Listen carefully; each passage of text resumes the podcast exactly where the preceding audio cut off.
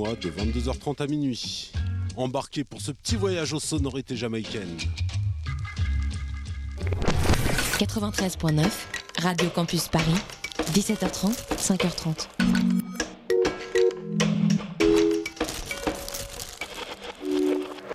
Auditeurs aguerris, il est 20h sur Radio Campus Paris et vous poussez les portes de la bouquinerie.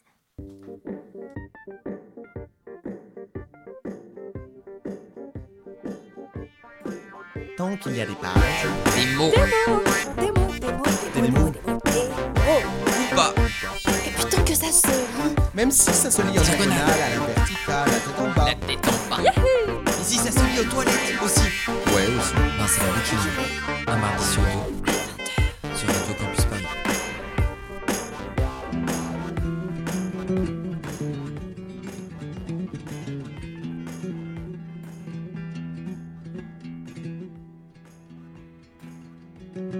Étonnant voyageur. Quelles nobles histoires nous lisons dans vos yeux profonds comme les mers. Montrez-nous les écrins de vos riches mémoires, ces bijoux merveilleux faits d'astres et d'éther.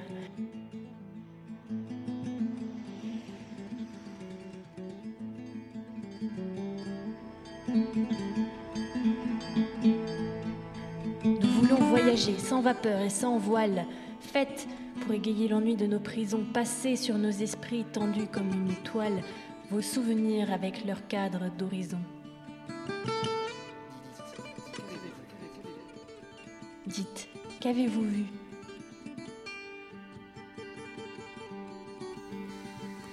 Dites, qu'avez-vous vu? Telle est l'interrogation qui clôt la troisième section du poème Le Voyage de Charles Baudelaire. Cette question, nous la poserons entre autres à Jean-Luc Ouattalem et Samy Tchak, écrivains, voyageurs, acteurs et témoins du monde qui sont à nos côtés ce soir. Vous êtes à la bouquinerie et nous fêtons ensemble les 25 ans du Festival international du, livre et du film Étonnant Voyageur.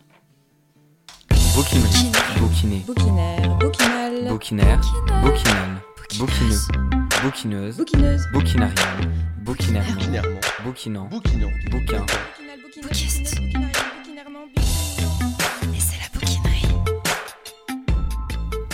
Bonsoir à tous, chers auditeurs, chères auditrices, et bienvenue dans nos valises. Ce soir, nous partons loin, très loin, un peu partout même, en compagnie de Jean-Luc Quatalem dans un premier temps. Puis Samy Tchak nous, rejoint- nous rejoindra. Jean-Luc Quatalem, bonsoir. Bonsoir. Euh, il existe mille, même mille et une façons de se présenter. On ne sait jamais vraiment par où commencer. Jean-Luc Quatalem, vous avez écrit pas loin de deux dizaines de romans.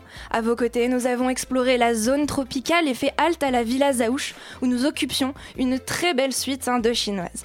Survolant de beaux horizons, dégustant un plat de nouilles froides à Pyongyang, nous avons rencontré le fils du fakir et le dernier roi d'Angkor, triste cire perdu avec les Indiens du bout du monde.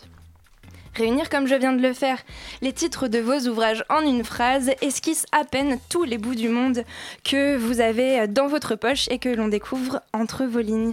Peut-être pourriez-vous, vous, à votre tour, vous présenter en répondant à ma question, ou plutôt celle de Charles Baudelaire. Dites, euh, Jean-Luc Quatalem, qu'avez-vous vu? Qu'est-ce que j'ai vu Qu'est-ce que j'ai lu aussi Euh, je, je ne sais plus exactement. Est-ce que tout ça ne fait pas finalement un tout Euh, Est-ce que nos lectures ne sont pas aussi euh, nos, nos- nos visions? C'était, je crois, Nicolas Bouvier, justement, un des premiers invités de- d'Étonnants Voyageurs, qui disait qu'on qu'on voyageait d'abord dans des livres et que ensuite le réel, finalement, il fallait il fallait l'attraper. Tous les Euh, voyages finissent en livre et tout part d'une lecture. Oui, je crois qu'on on est. Il y a un très bel essai de Daniel Salnave sur la littérature qui s'appelle Le don des morts. Alors c'est un peu un peu lugubre dit comme ça, mais c'est que oui, le monde est déjà euh, le monde est déjà parcouru, le monde est déjà chanté, le monde est déjà dit, et euh, c'est à nous, à notre tour, un peu comme, une, comme un passage de témoin, euh, à nous de prendre les choses en main et de dire à nouveau les choses, porter son regard, être. Stendhal disait que le, roman était un miroir que l'on promenait sur un chemin. Oui, euh, la littérature, c'est un miroir que l'on promène sur son chemin. Et, l'écrivain est une sorte de miroir. euh, euh, alors il sait à la fois la, prétention et, la vacuité de toute chose, et justement de ce travail-là, parce que c'est, d'une certaine façon, c'est un peu ana- anapurnesque. De, de, de, se, de, se, dire qu'on va écrire, qu'on va essayer de, faire, de construire quelque chose, de faire une œuvre, que les livres se répondent, trouvent leur, leur, leur, leur, vibration et, et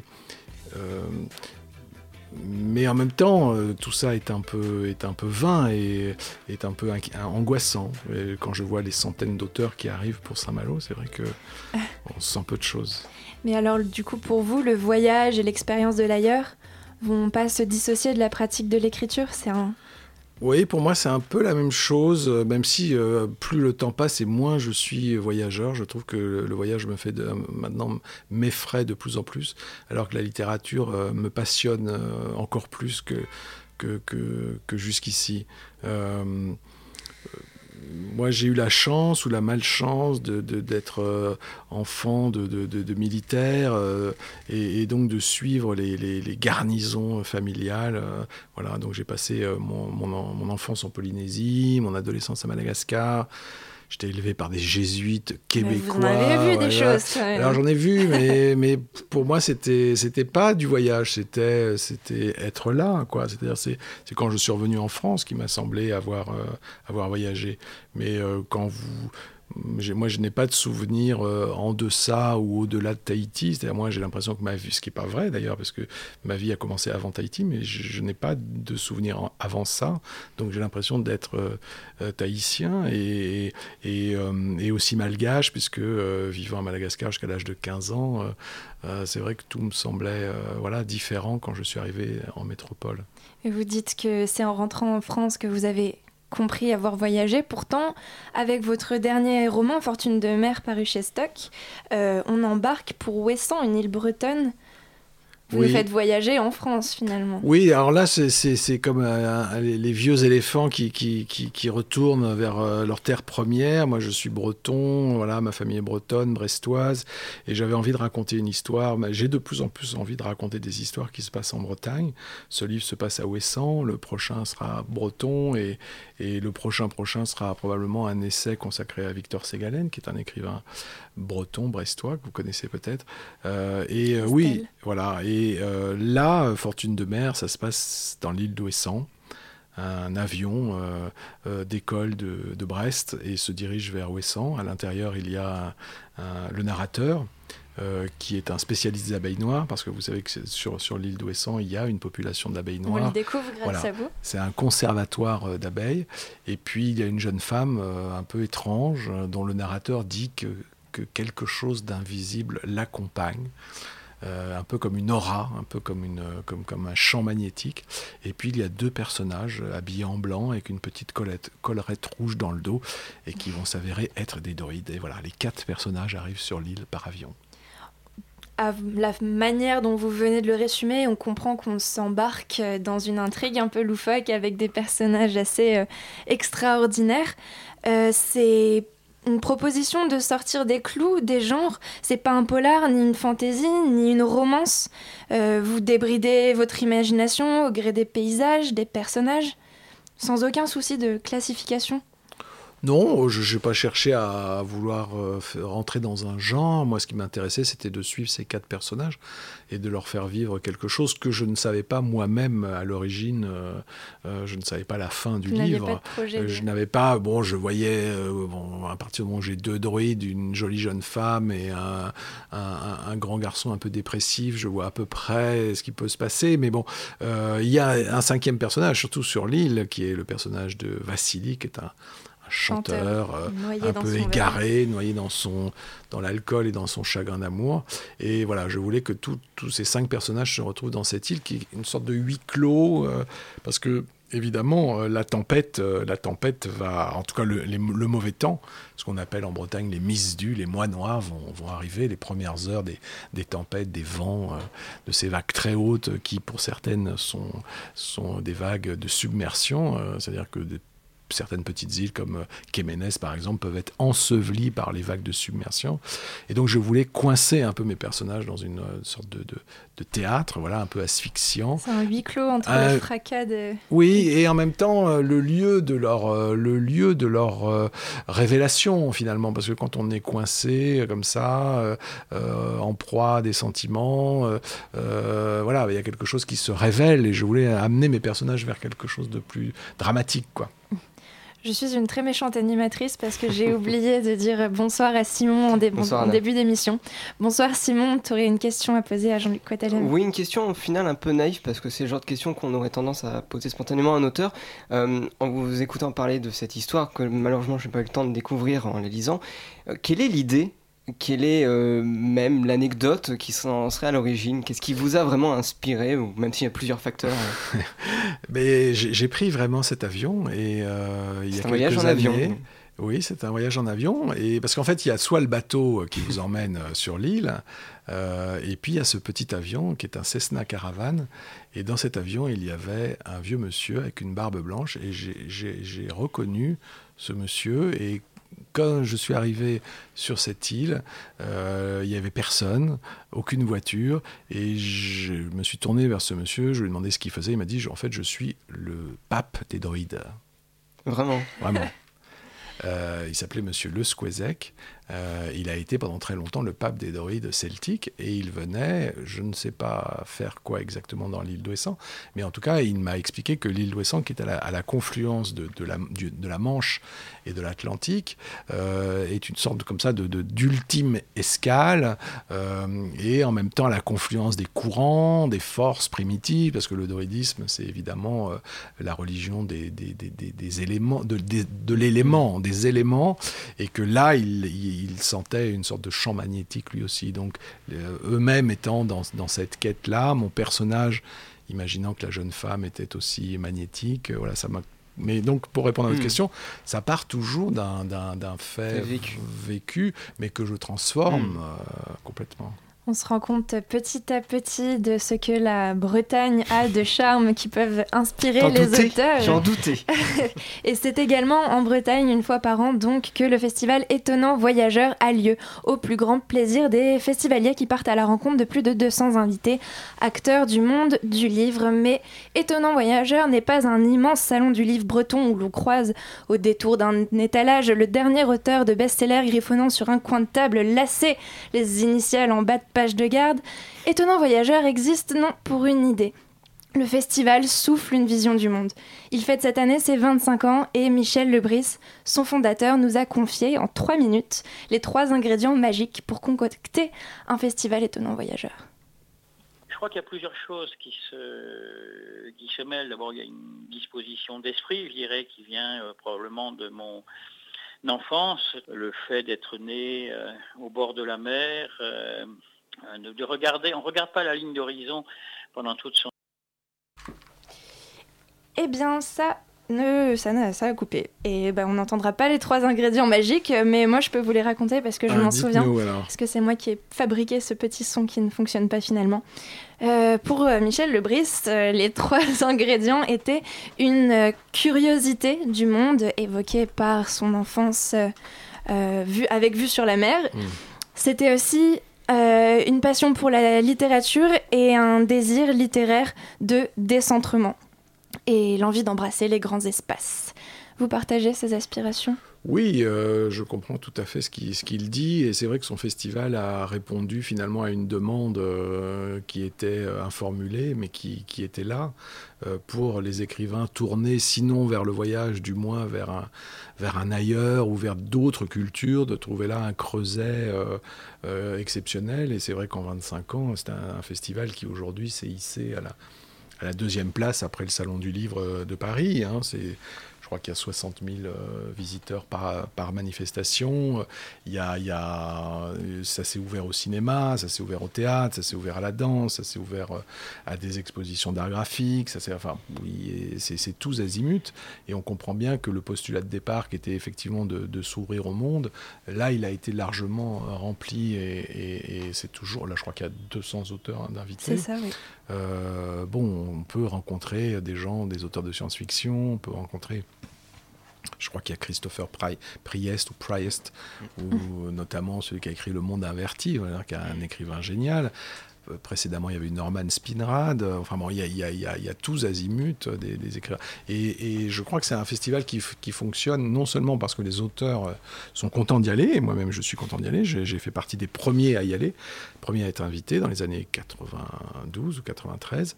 Vous êtes resté fidèle. Ben, ils continuent à m'inviter, donc je pars. voilà, c'est eux qui sont restés fidèles. Et puis surtout, le public est là, quoi, parce que, que souvent, enfin, parfois, il y a des festivals où il n'y a pas grand monde. Là, vous avez quand même des milliers, des dizaines de milliers de gens qui viennent vous écouter. Et les salles, vous le verrez, Anna, parce que vous y allez euh, demain.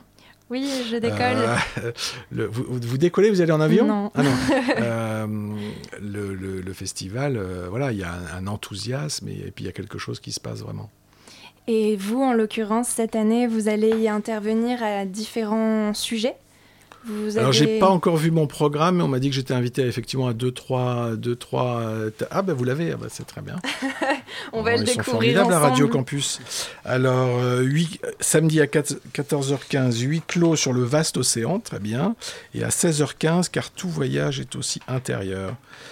Et à 17h, voilà, le dimanche quelque chose sur Fortune de mer. Ben voilà. Ben voilà ce que vous... tout, voilà, tout, tout, est là, le programme est là. Pas besoin euh, d'en discuter. Oui, donc en fait, je pense que je ne serai pas tout seul à intervenir sur, ces, sur ces, débats. Euh, mais c'est aussi des rencontres. Et c'est vrai que moi, j'ai eu des amitiés euh, avec certains écrivains à l'occasion de rencontres euh, à ce moment-là. Et il y a plusieurs dizaines, il y a une dizaine d'années, vous avez signé un manifeste? Aux côtés de Michel Lebrise, Nicolas Bouvier. le manifeste pour une littérature voyageuse, si je ne me trompe pas. Oui, c'est ça. Quelles étaient les idées que bah, C'était euh, euh, en 1992, donc c'était effectivement au tout début du, festival. Euh, et Michel Lebris a voulu rassembler un certain nombre de, de, de gens qui écrivaient, résumons ça, sur le voyage. Et il nous a demandé chacun un texte, un petit peu un, un texte et un prétexte euh, voilà, pour, pour dire euh, euh, notre, intérêt là-dessus. Et effectivement, aujourd'hui, quand on regarde la liste des gens qui ont signé ce, manifeste, on n'est pas peu fiers parce qu'il y a plein, y a plein de gens qui sont devenus des, gens très importants, à commencer par Nicolas Bouvier, Gilles Lapouge, Alain Borère, enfin des gens qui sont, qui, Jacques Lacarrière, des gens qui sont devenus vraiment des piliers non seulement du festival, mais aussi des piliers de cette littérature, euh, voilà, qui disait autre chose que la littérature du nombril, parce que je crois que c'est ce que combattait euh, Michel Lebris, c'était une littérature un peu nombriliste, un peu parisianiste, bon, euh, voilà, dire que le monde existe, que voilà, qu'il suffit de prendre un train, un avion, d'aller à Ouessant ou ailleurs, et, que voilà, quelque chose peut se passer. Et parallèlement à vos écrits d'auteur, de romancier, vous êtes également grand reporter? Oui, alors je sais pas si je suis grand reporter. Reporter, euh, je sais pas. reporter je suis journaliste, voilà, journaliste. J'ai euh, depuis maintenant euh, très longtemps et j'ai fait un certain nombre de reportages, alors des, certains euh, très classiques, du genre un portrait de Séville ou une promenade dans Rome, et puis des choses plus, plus étranges ou plus inattendues comme le pôle Sud ou comme la Corée du Nord, où j'ai eu l'occasion d'aller sous un faux prétexte, sous une, pas une fausse identité, mais sous un faux euh, oui, un faux prétexte prétendant que j'étais un agent touristique et je, suis allé une, dizaine de jours euh, en Corée du Nord faire 1000 km en voiture en Corée du Nord et j'ai publié un petit livre qui s'appelle Nouilles froides à Pyongyang et qui raconte cette, cette, aventure assez étrange. Le titre ragoûtant de votre livre. Oui, euh, mais, mais, les nouilles froides, c'est évidemment c'est douche froide ou guerre froide, voilà. Mais les nouilles froides, c'est le plat national. Hein, quand, quand ils adorent manger des nouilles froides et donc à chaque fois les guides qu'on avait, les trois guides, que j'avais, que j'avais baptisé Kim 1, Kim 2, Kim 3, qui me suivaient en permanence, me disaient toujours on va manger des nouilles froides. Et pour eux, c'était exceptionnel de manger des nouilles froides. Pour nous, un peu moins. Mais voilà, vous êtes parti, euh, n'empêche, pour un reportage euh, en Corée du Nord, vous êtes revenu avec un roman. Comment ça se passe, la part des choses entre, entre, la, entre la fiction et le réel? Quand, quand est-ce que vous savez C'était que... pas un roman. Enfin, moi, je suis, je suis parti pour faire un, un, sujet, euh, un sujet pour le magazine, euh, le magazine Géo que j'ai que j'ai publié. Et puis les notes étaient tellement, j'avais pris tellement de notes que je me suis dit que c'était c'était trop bête de, de, de, ne pas m'en servir. Et à partir de ça, j'ai écrit une sorte de, de, récit de voyage. Alors, la, différence entre la, fiction et, le reportage, c'est qu'en principe, le reportage, vous devez dire la vérité. vous êtes un média, le journaliste doit synthétiser l'information et la transmettre. Euh, et en principe euh, donner un avis relatif là-dessus, euh, sauf si c'est un journaliste d'opinion, un journaliste politique, vous n'êtes pas censé, dans les magazines où on travaille, avoir un parti pris, c'est juste un constat. La fiction, c'est les libertés. la fiction, vous ne savez pas où, vous allez. Vous êtes comme une voiture la nuit avec des phares. Vous avancez dans la nuit et votre lumière, c'est votre chemin, c'est ce qui éclaire vos phares. Euh, donc vous ne savez pas.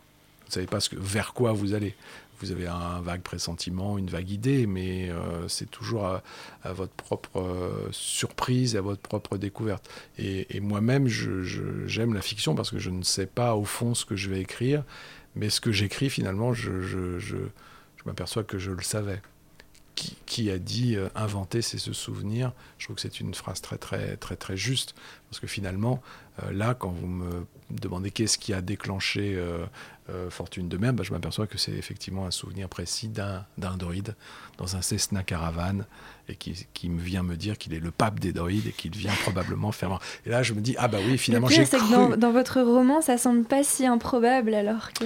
Non, ça, mais ça ne l'est pas. Et les abeilles noires de Wesson, ça ne l'est pas. Et la tempête, ça ne l'est pas. Et, et ce chanteur qui vit tout seul, perdu dans son petit hameau, euh, peut ressembler à des chanteurs existants. Euh, je me suis évidemment inspiré de Miosek, euh, qui à une époque allait souvent à Wesson, mais euh, et, bon titre, Fortune de mer, fait évidemment référence euh, aussi à la chanson de, de qui est très belle. Alors je vous propose qu'on l'écoute tout de ah bah, suite. Allons-y. écoutons ça.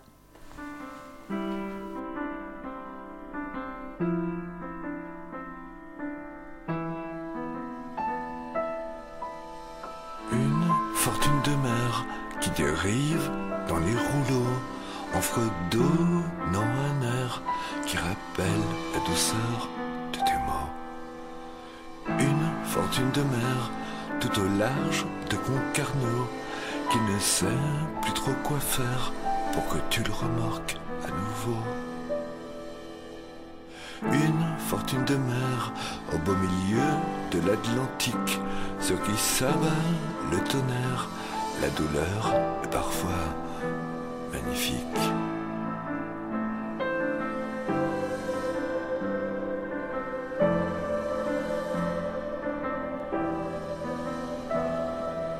Une fortune de mer, une épave sur les flots.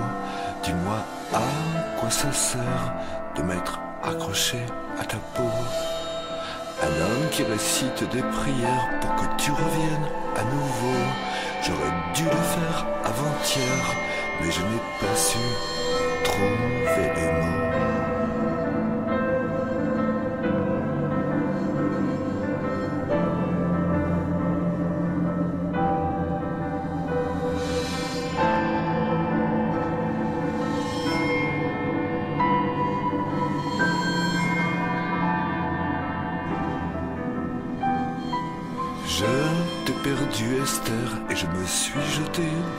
et j'ai rejoint la mer tout au large de Concarneau. Esther, Esther, Esther, Esther, Esther?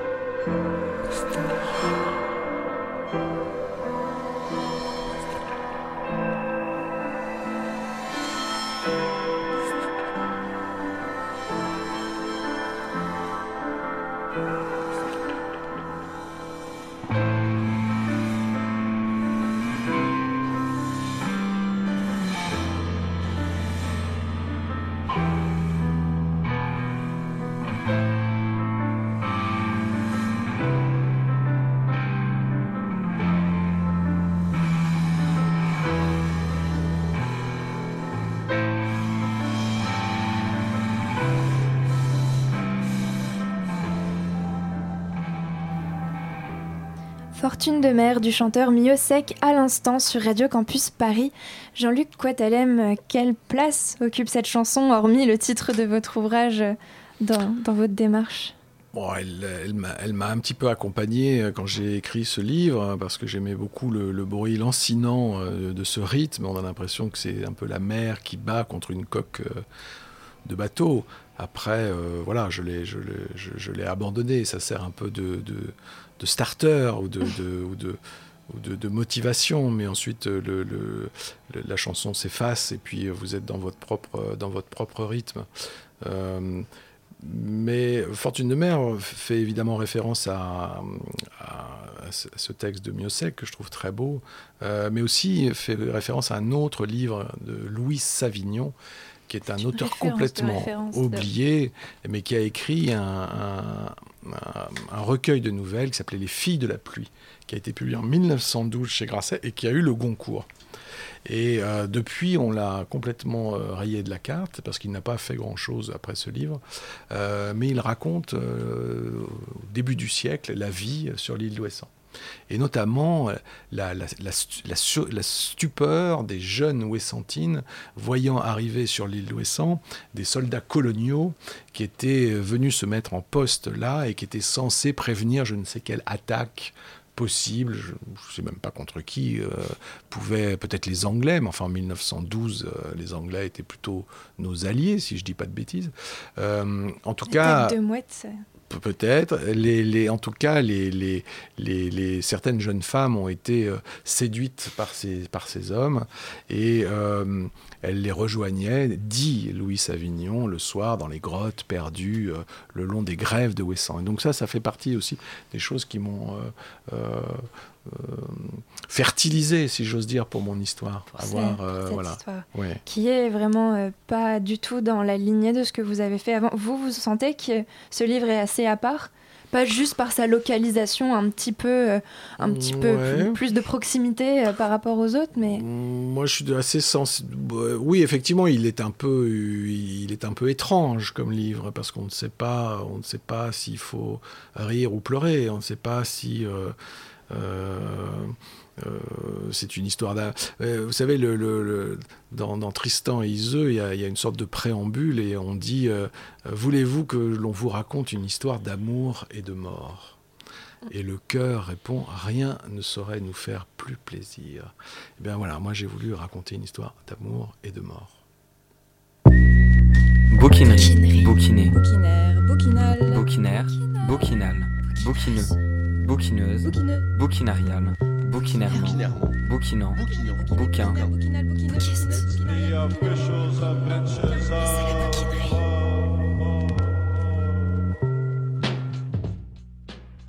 Ce festival est une aventure tout à fait personnelle au départ et c'est une aventure collective parce que évidemment quand vous lancez un processus comme celui-là c'est que vous, vous, créez une petite société littéraire de, gens qui se reconnaissent, de gens qui s'apprécient mais en même temps venant de cultures différentes, de régions différentes, apportant leurs euh, différences.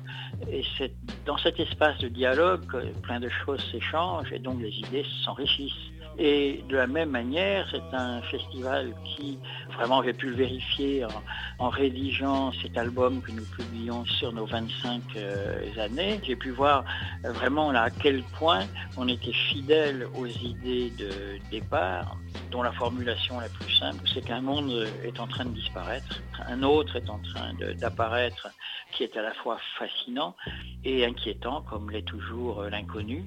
Et ce sont les écrivains qui, en toute situation, disent l'inconnu du monde qui vient. Ces propos ont été recueillis auprès de Michel Lebris samedi dernier, alors qu'il travaillait activement avec toute l'équipe d'Étonnants Voyageurs au dernier préparatif du festival. Ce sont les écrivains qui disent le monde qui vient. Voilà une idée que le festival porte haut depuis ses débuts, depuis les années 90. Euh. Dans quelle mesure est-ce que vous pouvez réagir à cette, à cette expression Est-ce que, est que les vient écrivains disent le monde qui vient euh, Je ne sais pas. Le, le, le travail d'un écrivain, c'est déjà de dire euh, le monde qui est, euh, ou, ou peut-être plus encore le monde qui a été que, que, le monde qui vient. Je crois que la littérature, c'est la mémoire. C'est en ça que cette phrase est un peu sulfureuse. peut-être. Euh, mais pour, euh, pour aller quelque part, il faut partir de. Voilà. Alors, le monde qui vient, est-ce que c'est un monde qui vient vers nous? Est-ce que c'est nous qui allons vers ce monde? Je ne suis pas sûr de comprendre exactement ce que veut dire Michel Lebris. Moi, je dirais que la littérature, évidemment, est liée fondamentalement à la mémoire, au travail de la mémoire, à l'agencement de la mémoire, à la théâtralisation de la mémoire. Et cette mémoire-là nous fait être là. Voilà, euh, dans un présent, essayer. Alors le monde qui vient, je ne sais pas, peut-être que Samy a plus de, de Bonsoir de Samy là-dessus. Bonsoir. Alors euh, le monde qui vient, les, les auteurs qui le sentent, les auteurs qui sont capables de le sentir, vous, ça vous, ça vous parle? Oui, disons, je partirais de l'idée que Michel Lebris étant un écrivain, il exprime aussi sa perception de la littérature. Je pense que c'est plutôt en ça que cette euh, phrase a une valeur. Personnellement, je ne pense même pas que l'écrivain dise le monde, euh, le monde qui est, ni le monde tel qu'il a été, ni le monde tel qu'il sera. Un écrivain, quand l'ambition est atteinte, dit quelque chose d'invariant.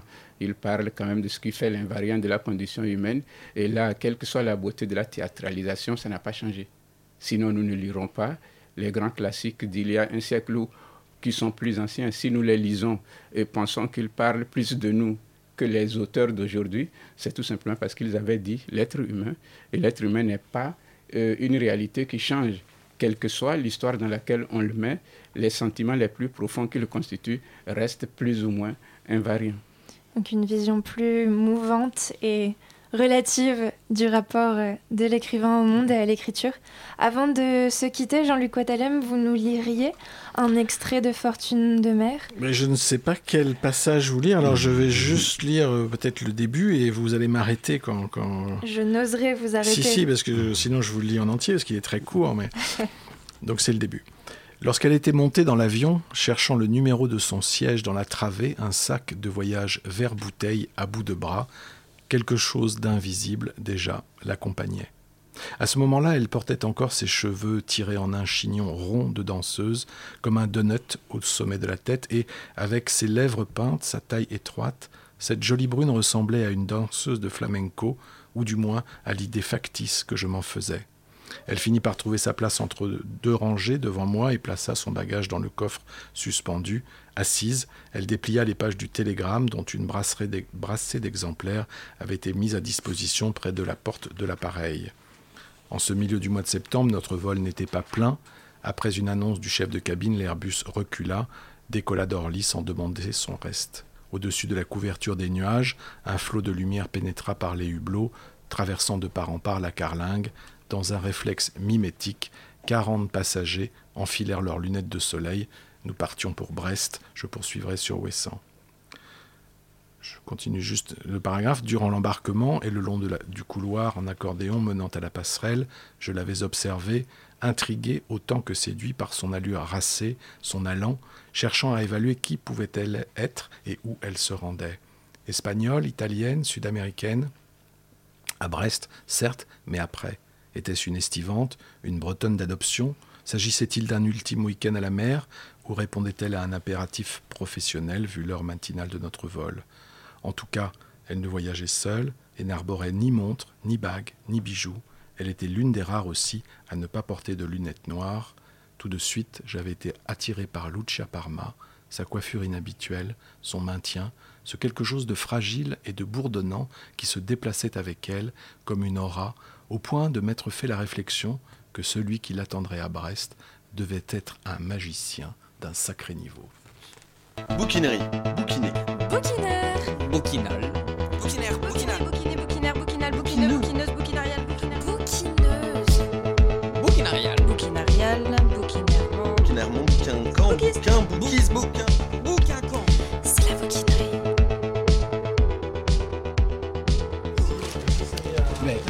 à Saint-Malo Et Jean-Luc Ouattalem Oh, qui nous quitte. Bonne soirée et merci. Au revoir. C'est pas grave, c'est les aléas du direct. Mais c'est pas un aléa du tout, il faut pas.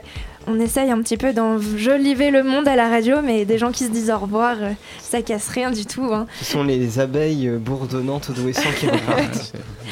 Euh, Samy Tchak, euh, bonsoir et merci. Vous avez déjà intervenu tout à l'heure et désormais euh, nous sommes entre nous. Euh, vous venez de publier aux éditions La Cheminante un essai, La couleur de l'écrivain, un essai en trois sections, et conscience, comédie littéraire et éloge de la sarienne, au cours des- desquels défilent des tableaux, des bribes de votre vie, des bribes de vos réflexions, de votre imagination. La couleur de l'écrivain est un projet et une, qui- et une construction qui débute avec une question. Laquelle? Euh, la question, euh, est-ce que je me considère comme un écrivain noir? C'est une question qu'une journaliste Euh, vous a J'aurais posée. dû commencer par là. Euh, c'est c'est- c'est quand même une question euh, qui m'a été posée plusieurs fois. Cette fois-ci, je suis parti quand même de, de là. Et c'est c'est cette question qui vous a motivé à écrire, un, à écrire un- cet ouvrage, en fait. C'est de là que vous êtes parti. Cette question m'a fait repenser à toutes celles qui reviennent dans beaucoup de débats qui reviennent. Je les ai considérées assez souvent avec un petit peu de mépris avant de me rendre compte que c'est peut-être moi qui n'avais pas encore répondu, à moi-même d'abord, à beaucoup de questions. Elles ont un sens si elles reviennent euh, avec une telle régularité. Donc, euh, la question qui était à la base de tout. Après, vous allez nous en dévoiler plein d'autres de questions qui vous ont été posées. Et vous allez aussi euh, en poser vous-même. Moi, j'ai une question à vous poser. On l'a posée au début de l'émission aussi à Jean-Luc Ouattalem. C'est une question qui est dans le poème de Charles Baudelaire. Qu'avez-vous vu? Qu'avez-vous vu? Je, je pense que j'ai souvent vu une ombre euh, que j'ai cru avoir laissée derrière moi et qui me précède partout. C'est d'accord. Bah, c'est des réponses toujours très différentes à cette question. Personne ne se bornera à faire un catalogue des pays visités. Euh, votre ouvrage, il est extrêmement con- construit, euh, à la croisée entre un recueil de prose et un manifeste euh, collectif, parce qu'il y a beaucoup de voix qui se confrontent. Est-ce que vous pourriez un petit peu nous, expliquer cette structure, nous expliquer votre, votre livre et comment est-ce que vous l'avez construit petit à petit? Il, il est conçu comme un carnet d'auteur, j'aurais pu même dire un carnet de voyage, parce que euh, je me suis servi peut-être de ces questions comme un prétexte pour repartir, disons, vers mon intériorité, vers ce que j'ai peut-être déjà écrit, mais vers surtout ce que j'ai entendu, lu. Euh, donc, euh, un carnet d'écrivain, un carnet de bord où j'ai fait une sorte de bilan, ce qui n'est peut-être pas toujours aussi gai de se mettre à faire un bilan quand on a peut-être l'illusion que le meilleur est à venir. Donc c'est ce qui m'a euh, amené à mettre tous les genres quand même dans euh, cette tentative de réponse aux questions. Parce que euh, l'essai proprement dit ne me satisfaisait pas, ça aurait semblé relativement pédant, parce que ma voix aurait été un peu trop affirmative, alors que l'intervention de, de la fiction remet quand même un peu de fragilité et de relativité dans ce que je dis. Simon Oui, alors vous parliez d'ombre euh, tout à l'heure et de questions qui étaient très récurrentes, une question que, qui était une évidence peut-être pour les gens qui vous la posaient et que vous-même vous esquiviez peut-être parce que paraissait évident, puis finalement vous y confrontez. Est-ce que cette question et cette ombre qui vous précède, est-ce que c'est la même chose ou est-ce que c'est autre chose? Oui, c'est euh, euh, surtout cette question-là qui me précède, qui me suit, qui est derrière, devant.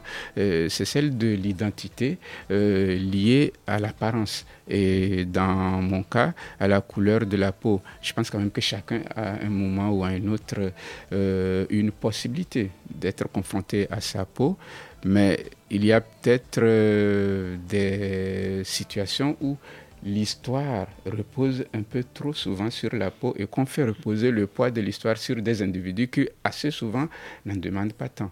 C'est peut-être cette ombre-là que j'ai fini par sentir devant derrière. Est-ce que c'était une ombre que vous portiez en vous ou est-ce que c'est une, c'est une ombre? Qu'on Je pense qu'on va, projetait. on va y venir de toute Oui, façon oui, avec la oui, question oui, de, oui. de- qui est finalement projetée par les autres, justement. Si on veut jouer avec l'ombre. euh, Euh, C'est pour ça que je l'ai appelé l'ombre. Disons que euh, je n'en avais pas pris conscience avant que l'altérité la fasse ressortir. La Assez souvent, c'est plutôt euh, avec l'autre qu'on se rend compte que ce qui semble évident ou ne l'est pas, le devient. Donc j'ai fini par en avoir conscience parce que les autres l'ont vraiment matérialisé. il y avait une euh, euh, évidence pour moi, être euh, un humain au cœur de l'humanité.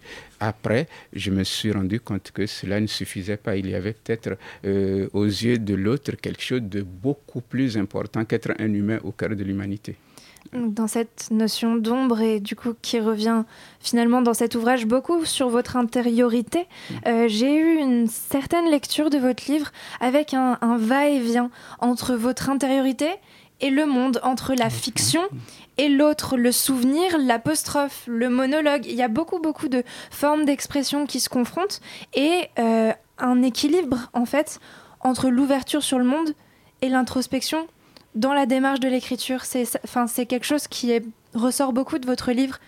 Vous demandez la part des choses à faire? Oui, je pense que euh, à un moment, c'est vrai, avec le, les opportunités que j'ai peut-être de parcourir le monde, je, je ne m'y installe pas, je le parcours, on a quand même euh, une conscience d'être sur les flots. Revenir à soi permet de s'arrimer à quelque chose, un peu comme les bateaux qui partent et qui à un moment euh, parviennent, malgré la violence quand même de l'océan qui les porte, à s'arrêter. Euh, les questions qui me concernent le plus profondément possible me permettent de rester dans une relative stabilité au cœur de ces flots-là. Le monde est devenu aussi euh, un espace qui m'interroge, que j'interroge. Mais à un moment, la question qui va quand même se poser, au-delà de ce que les autres euh, m'amènent à penser, ben, qui suis-je, d'où je parle, qu'est-ce qui fait que je peux me reconnaître même dans ce qui est une sorte d'éparpillement le texte lui-même euh, renvoie quand même à cette notion d'éparpillement dans les euh, différentes séquences, les différents styles ou les différents genres utilisés. Qu'est-ce qui fait que je pourrais m'arrimer à un moment à moi-même dans cette sorte d'éparpillement? Toutes ces questions-là me font prendre euh, à un moment conscience de l'aménagement de la question du territoire pour quelqu'un qui est parti de chez lui, mais en même temps l'importance d'avoir en moi un territoire qui me permette de dire, même si je parcours le monde, même si je suis dans une sorte de flottaison constante, il y a quand même un coin qui me permet de dire, je suis quand même d'abord moi. Un socle, un socle inébranlable. Euh, donc il y a cette question de, de l'identité, euh, cette question de la langue aussi. Et alors, la francophonie, une ère nouvelle, c'est la question que pose Étonnant Voyageur et c'est le thème euh, qui, pour lequel vous allez intervenir. Euh, vous, cette notion de francophonie, de patrimoine linguistique, de patrimoine culturel, jusqu'à même une espèce de propriété sur la langue, c'est quelque chose que vous allez beaucoup remettre en question aussi. Qu'est-ce que, c'est, qu'est-ce que ça représente pour vous ce terme de francophonie? Oui, la francophonie. Euh une dimension d'abord politique, elle est quand même euh, très politique, euh, on ne va pas aborder cet aspect-là, avant d'être peut-être un espace de communion au-delà des identités nationales. Mais au-delà de tout ça, il y a la langue française. C'est peut-être ce qui est au cœur de, du mot francophonie. Mm. Euh, la langue française est ce que j'interroge aussi dans le texte? Euh, j'écris en français. C'est la langue que je maîtrise le, le mieux en écriture. J'ai l'habitude de dire que c'est ma langue naturelle d'écriture, euh, pour ne pas dire maternelle d'écriture, puisqu'elle n'est pas ma langue maternelle. Mais quand on va au-delà de la langue de la francophonie pour poser des questions de littérature, on sait que bon ben on est en train de parler d'autre chose quand même. Une langue euh, pour qu'elle puisse, à mon avis, être au cœur d'un débat littéraire renvoie à beaucoup de choses aussi, à un peuple même quand il ne lit pas celui qui, qui écrit, à un terroir même quand il n'en demande pas à l'auteur, c'est-à-dire à une identité. Moi, je tiens quand même à cette notion-là. La, notion quand même de littérature, d'écrivain, d'un territoire, c'est quand même très important. Je prends des exemples très concrets. Euh, bon, ben, quand je prends le, la France, on parle d'écrivains français les plus en vue. Je cite dans le livre Modiano, je disais par exemple que bien qu'il n'ait pas l'aura mondiale des Garcia Marquez et tout, la France lui suffit pour son éternité provisoire. Je parlais de son éternité provisoire. Et c'est tout simplement parce qu'il est français. Parce que quand on voyage, on parle de Modiano, il y a peu de personnes qui connaissent Modiano. Mais ce que Modiano fait sens, et écrit fait sens quand même, avec un pays qui fait sens? Et je pars de cette idée que ce que j'écris ne fait pas sens. Oui, je, je- je m'explique très clairement. Ce que j'écris n'a aucune importance pour un. Non, ça n'a aucune importance pour un public français, même quand on me lit, ça n'a aucune importance.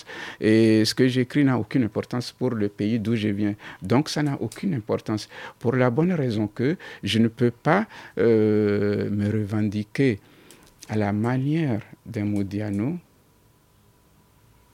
de faire corps avec une langue qui fait elle-même corps à une histoire qui fait corps à une nation. Certains m'ont euh, même répondu, oui, mais, même les Français, les Bretons, les, euh, Occitans n'étaient pas français avant que. Oui, mais ils sont quand même malgré tout les éléments d'une même nation qui s'est construite dans la violence, hein, comme toutes les nations, ils en sont devenus des citoyens. Même s'il y en a certains qui revendiquent leur identité, ce que je peux comprendre, ils restent quand même dans la même histoire. Moi, je suis à la fois au cœur et à l'extérieur de cette histoire. Ça, les- gens ne peuvent peut-être pas s'en rendre compte s'ils réduisent la, la, la, la, la- la place de l'écrivain à ses lecteurs. Mm. Ce que, ce que j'écris, par exemple, ne fera pas nécessairement ou ne fera jamais débat. Quelque chose que j'écris, ça ne fait pas débat. Ça sera plus, ça a marché, ça n'a pas marché. Vous nous parlez d'histoire, on va écouter une, une histoire que vous avez voulu nous, nous faire écouter en musique tout de suite. Un morceau.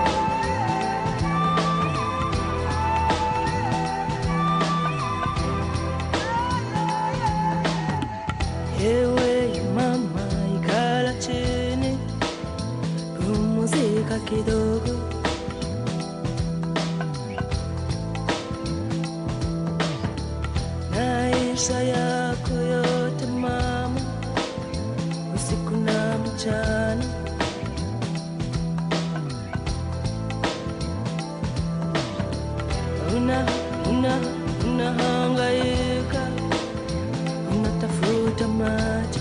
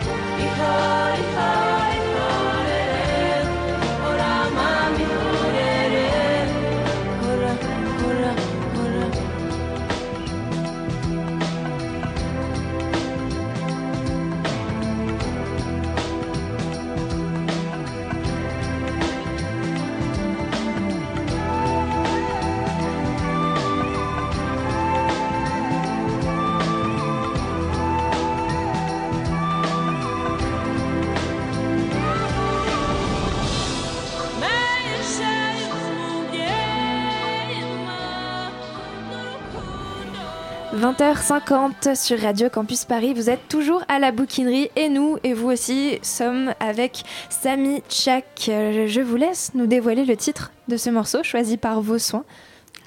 Euh, Le titre c'est Maman et la chanteuse Kadianine, oh, très connue, euh, je l'écoute souvent, cette chanson surtout, mais d'autres aussi d'elle que je ne comprends pas du tout.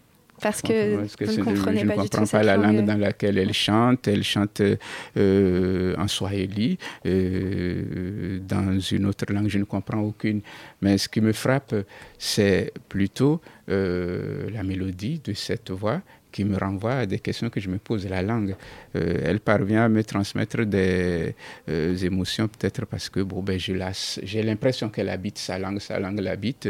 Euh, je ne suis pas sûr que si quelqu'un prenait la peine de me traduire la chanson en français, je serais ému, ou si elle-même se mettait à me la chanter en français, je serais ému. Donc, il y a une sorte d'authenticité entre la langue qu'elle utilise et peut-être le message pas si profond qu'elle le transmet. Je ne sais pas. On saura- message, vous n'avez jamais, jamais cherché à Non. savoir ce qui était dit. D'accord. On se retrouve dans un tout petit instant. Bouquiné, Bouquinaire, bouquinal. bouquinaire, bouquinal, bouquineux, bouquineuse, Bouquineuse. bouquinarienne, bouquinarienne, Bouquinairement. bouquinant, Bouquinant. bouquin,